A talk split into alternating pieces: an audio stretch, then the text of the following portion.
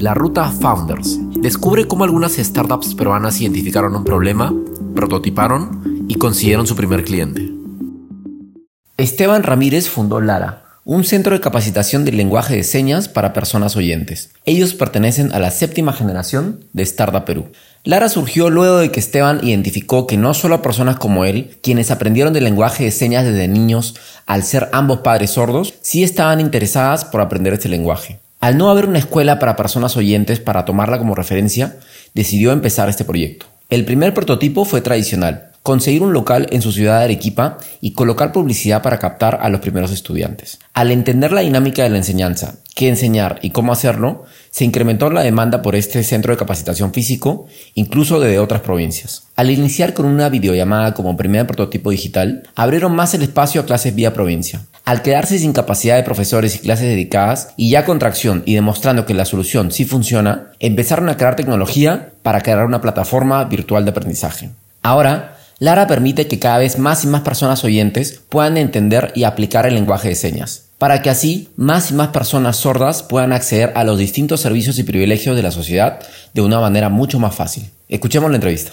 Esteban, ¿cómo estás? Por favor, cuéntanos sobre ti, cuéntanos eh, sobre un poco su introducción sobre Lara. Muchas gracias por la invitación. Y bueno, comentarles acerca de Lara. Eh, Lara básicamente es un centro de capacitación de la lengua de señas para las personas oyentes. Eh, porque creemos en que las personas oyentes es más fácil aprender las señas que un sordo aprenda a hablar.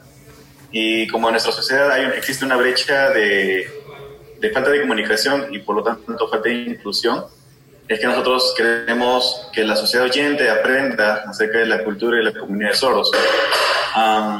porque a veces como que se responsabiliza a la discapacidad del sordo pero no es tanto así, sino que la responsabilidad recae más en la sociedad, nosotros, los oyentes, eh, en, nosotros brindarles esa oportunidad de inclusión a ellos. Es por eso que Lara promueve la, capacitación de las señas, sensibiliza a las personas oyentes para que puedan aprender esta lengua de señas. Ok, ok, entiendo. Genial, genial, este Esteban. Por favor, ¿puedes contarnos, bueno, tú cuéntanos cuántos años retrocedemos hasta el momento en el cual te diste cuenta de esta oportunidad? ¿Fue hace poco? ¿Fue hace varios años? Comencemos a, ver esta historia, ¿de cuándo se origina? Bueno, se origina básicamente desde mi nacimiento, porque mis, papás son sordos. Oh, y toda mi vida he crecido viendo la falta de inclusión, de acceso de las personas sordas a la sociedad, tanto para acceder a un centro de salud, acceder a la educación, a un colegio, a la universidad, eh, a, un, a, una municipalidad, algún a, a, todo, cualquier otro tipo de acceso que una persona sola necesite de la sociedad es, le, es dificultoso. Entonces, eh, hace cinco años es cuando eh, realizo mi tesis acerca de la lengua de señas y me doy cuenta de que no solo mi papá era el que pasaba este problema, sino era la, sociedad, la, comunidad de sordos en general. Todos los que yo conocía es que pasaban este problema. Entonces, ahí es donde entiendo que no es los sordos, sino es solo los oyentes que tenemos que nosotros aprender acerca de ellos. Y como yo ya tenía eh, y tengo el conocimiento de la lengua de señas, eh, porque prácticamente viene a ser mi lengua materna, eh, es lo primero que aprendí para poder comunicarme con mis padres, wow. es que inicio un pequeño grupo en, mi centro de prácticas para enseñar las señas. Y ahí es donde veo que sí hay, hay un interés, una acogida de las personas y, y, después de ello, ya analizándolo un poco más eh, y sin encontrar otra escuela de lengua de señas a nivel nacional, algo que de repente me, me sirva como un modelo para yo empezar con esta escuela, no, no lo encontré. Eh, es que me lanzo a la piscina eh, empezando algo totalmente nuevo, una capacitación de lengua de señas, y saco la publicidad, me, presto, me prestan un, un, espacio, una pequeña cochera de un amigo que, para, poder hacer las clases ahí. Y, y, así es como empezamos hace cinco años, en octubre de 2014, ah, primero con una alumna, después ya transcurrir los meses, eh, ya fueron aumentando más los alumnos. Y bueno, hasta ahora ya tenemos un local propio, estamos con una gran cantidad de alumnos, eh, ya estamos empezando también a, trabajando en poder abrir un curso de lengua de señas, una modalidad virtual, porque lo estamos haciendo ahora presencial en el equipo. Claro, ajá. Y ese es lo principal. O sea, brindar esta solución a esta cantidad de personas con el conocimiento que ya tienes para o sea, no necesariamente la solución tenía que ser en un inicio digital, ¿no? Es más, entiendo que por tu conocimiento y aparte con la interacción, o sea, tu conocimiento del lenguaje de señas y también la interacción que tenías con tus primeros usuarios, que eran tus clientes, las personas que querían aprender, ibas identificando también cómo era la dinámica de enseñar, cómo es que se puede finalizar una clase, cuáles son los desafíos, cuáles son las preguntas más frecuentes entre un alguien que quiere aprender, ¿no? Exactamente. Eh, nosotros empezamos de una forma presencial. No, no, no, no, pensé en ese momento incursionar en la parte tecnológica, virtual. Eh, y sí, como mencioné, no encontré un modelo de una escuela de señas en la que me, yo pueda ir y, y me digan, lleva estos cursos o tenga esta currícula. No, no encontré nada de eso. Así que con mi propia experiencia empecé a enseñar y, cada día aprendí algo nuevo, que esto sí se debe enseñar, esto no, hay que mejorar esto, esto hay que cambiar. Y hasta el día de hoy seguimos todavía tratando de mejorar más la calidad de enseñanza. Y en un inicio enseñaba solo yo, eh, empecé solo yo también, y ahora ya tenemos un equipo de, de profesores que son sordos que ellos mismos vienen y enseñan su propio idioma, que es la lengua de señas. Wow, okay. Eh, tenemos ya un equipo de trabajo también que ya nos estamos distribuye, eh, distribuyendo responsabilidades, delegando responsabilidades. Y como nuevamente, ah, con este, el del Startup, la CTG nos da el financiamiento para poder incursionar ya en, la, en el área eh, tecnológica virtual, ¿no? de poder expandir las clases de señas a nivel nacional y también estamos proyectándonos a nivel Latinoamérica. Claro. Ah, eh, y ahí, ahí vamos iniciando con la siguiente fase de preguntas, que es la etapa de, ok, tenemos un modelo, tenemos una solución que le puede servir a varias personas, pero ¿cómo podemos, cuál es, tú dirías que es el primer paso que tú identificaste o que tu equipo identificó para comenzar a ver esta estructura o este nuevo prototipo o el nuevo, o el primer, la propuesta de llevar esta, esta solución de una manera digital y ayudar a la mayor cantidad de personas. ¿Te acuerdas? O sea, cuando ustedes postularon, digamos, ya tenían un prototipo listo, cuál era la esencia, ¿te acuerdas un poco de eso? Sí, claro. Eh, después de dos años de empezar la escuela, eh, nos escribían de diferentes ciudades que pidiendo una sucursal en nuestra escuela en, en, nuestras ciudades, pero bueno, no, tenemos eh, la, logística para poder este, abrir otros sucursales, así que eh, con una chica de Tacna es que eh, ah, hicimos como que el prototipo, una clase piloto de, forma virtual, usando una plataforma virtual por medio de una videollamada. Entonces, así es como empezamos con ella. Vimos que resultaba, así que eh, abrimos un poquito más el espacio de este piloto y ya abrimos a alumnos de Lima, de Tacna, de Cusco, de, Puno y de Hilo. Ok, wow. Y, con ellos empezamos a, también a hacer ya clases eh, ya un poco más numerosas. Y, bueno, después de ello es que más personas nos empiezan a escribir, pero ya nosotros no nos abastecimos con el, con el tema de, de, personal que pueda capacitar. Entonces como que lo, lo suspendimos por un tiempo. Y, ahí es donde nace la idea de poder ya nosotros eh, incursionar en, la forma virtual, porque sí vemos de que hay ah, mucha demanda de personas que quieren aprender la lengua de señas desde su casa, eh, y, no solo desde Arequipa, sino de, diferentes partes del Perú, mayormente de, Lima, son las personas que siempre nos están escribiendo al Facebook, nos están escribiendo por interno, que cuándo van a empezar las clases virtuales, y, ya estamos justamente trabajando en ello, ¿no? Más o menos es la forma en cómo nosotros empezamos y que sí funciona realmente. Claro, o sea, usando tecnologías que no que ya estaban creadas, no necesariamente ustedes no tuvieron que digamos crear un, una primera página web con una sesión en línea, que hay un pago de por medio, o sea, de una pasarela. No, o sea, fue un tema de sigamos dando clases con estas plataformas virtuales usando videollamadas para que la gente al final igual pueda comprobar de que sí pueden, sí, o sea, a esas personas que sí les pedían y que sí estaban buscando esta educación online, sí les podían sin ningún problema dar esta solución de manera digital, ¿no? Sí, sí, eso fue lo que, lo que comprobamos y, y realmente sí resulta porque varios de los chicos que, que, aprendieron con nosotros de una forma virtual hasta ahora recuerdan lo que, lo que han estudiado y a veces estamos ahí en contacto también conversando y, recuerdan muy bien lo que, lo que, se, lo que han aprendido.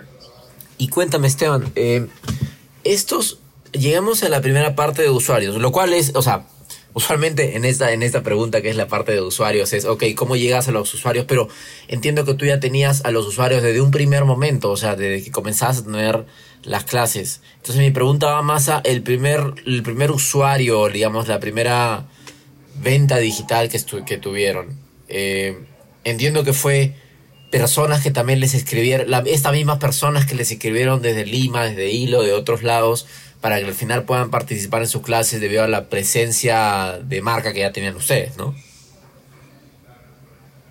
Sí, sí. Eh, ah, como, como, mencioné, eh, nos escribían por, por interno en, Facebook el hecho de que nos querían que vayamos a, a, sus, a sus ciudades, etcétera, para capacitar, pero la parte física no nos permitía. Entonces, ahí es donde, bueno, usamos una, la tecnología que ya está. Ah, hay muchas plataformas que nos permiten hacer eh, clases online por videollamada.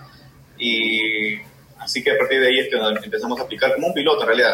En, en realidad, sí, en un principio daba, daba cierto temor que quizás no funcione que quizás mm, no va a ser lo mismo como una clase presencial porque la señas es muy, muy minuciosa, muy detallista, tienes que fijarte cada detalle de, los dedos, los gestos. Así es. Entonces quizás algo que por, por, por una cámara no lo vas a poder captar.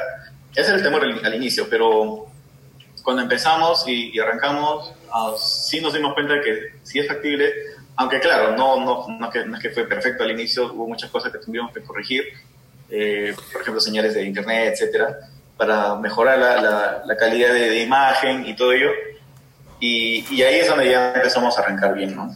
Ah, como mencioné nuevamente, el, empezamos, empezamos solo con una persona y de ahí abrimos a más, a más personas y tuvimos la acogida de, de las ciudades que mencioné. Y, y, bueno, tuvimos que suspender ese servicio porque muchas más personas ya querían inscribirse, pero nosotros no nos estábamos abasteciendo, entonces no queríamos brindar un, un mal servicio y queremos mejorar eso. Entonces, justamente se dio la oportunidad en ese momento de la startup, postulamos y, ganamos. Genial. Entonces, eso justamente es lo que a nosotros nos va a potenciar para ya sacar las clases virtuales online y ya para público mm, más, general. ¿no? Entendido, entendido. Esteban, dale, entiendo. Hemos pasado toda una historia en este tiempo corto, me parece súper chévere. Cuéntame, si tuviéramos, ahora que conocemos la historia, ahora que sabemos todos los pasos que has dado, si miraras para atrás, ¿hay alguna etapa, hay alguna arista, alguna fase que quizás crees, mirando atrás, que podría haber sido más rápida o más eficiente? ¿O alguna actividad que te crees que sería bueno haberla empezado desde antes? Mm, bueno, en realidad eh, yo, veo que estamos avanzando bien. creo que sí estamos avanzando un poco lento, pero creo que están dando pasos muy seguros de, lo que estamos haciendo. Eh, si algo tendría que cambiar en el pasado, quizás son personas que quizás no sumaron en un inicio, ¿no? Y creo que si hubiese eh, encontrado personas que sí sumaban, de repente estaríamos un poquito más adelante, ¿no? Pero en realidad es, lo, es, lo, es lo que creo que vale mucho la, la, influencia de las personas, ¿no? Las personas con quienes trabajas. Pero de ahí, este, después de todo eso, no, no me veo en un gran apuro de, de, llegar a, un, a, a, crecer rápidamente. Eh, creo que soy más de algo lento pero seguro y, y eso, ¿no? Sí. Ahora, por último, Esteban, a mí me encanta el propósito que tiene Lara porque ayuda directamente a la vida de las personas y de, y de las personas que rodean a estas personas. ¿Qué recomendaciones podrías darle a, a emprendedores que escuchen este episodio y que indiferentemente de la, de, las, de la industria que quieran entrar, que quieran ayudar ese impacto de más gente, alguna consideración que tengas en desarrollar un negocio y que particularmente esté enfocado en ayudar a más personas? Sí, eh, bueno, Eh, Lara está considerada como una empresa o un emprendimiento social okay. eh, que busca realmente impactar un cambio o un, problema social ¿no? y cambiar ese problema. Eh, justamente el problema que nosotros identificamos fue la, la, falta de inclusión social de las personas sordas, que es una comunidad silenciosa de, alguna manera y, y que es, es, muy ignorada en realidad. O sea, la gente eh, no, no, no, sabe cómo, cómo tratar a estas personas. Entonces, al momento de, de emprender, um, o sea, emprendí con algo que realmente no sabía si iba a funcionar o no, o no, no sabía. Y, y, eso creo que es lo que recomendaría a las personas.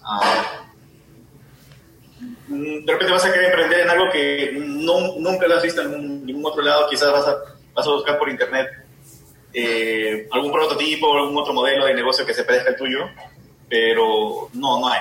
Y, y ahí es donde tienes que, que atreverte y arrancar desde, desde, prácticamente cero y, y, hacerlo. Otra cosa que también me, me, gustaría decirle a los emprendedores es que eh, muchos, muchos emprendedores a veces eh, buscan un financiamiento o un capital eh, monetario, ¿no? Eh, quizás fuerte, para poder emprender.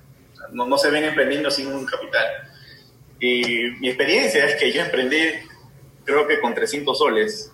Con eso empecé. Me compré una pizarra, este, wow. imprimí un par de afiches, me fui a la universidad, pegué los afiches en la universidad, entraba a los salones para hablar y hablar acerca de las diseñas. Genial. Y, y, nada más, o sea, no, no, no, no, tuve que yo esperar un financiamiento, un concurso, etcétera, para poder recién emprender. Entonces, puedes emprender desde cero, con un conocimiento, y ahí es donde voy a la otra parte, ¿no? O sea, no necesariamente tienes que tener capital monetario, pero sí tienes un capital humano, que, es, que tú eres, eres tú mismo. Tienes un capital que puede ser un conocimiento que nadie más lo sabe, y tú sí, una habilidad que lo manejas muy bien y que otros no.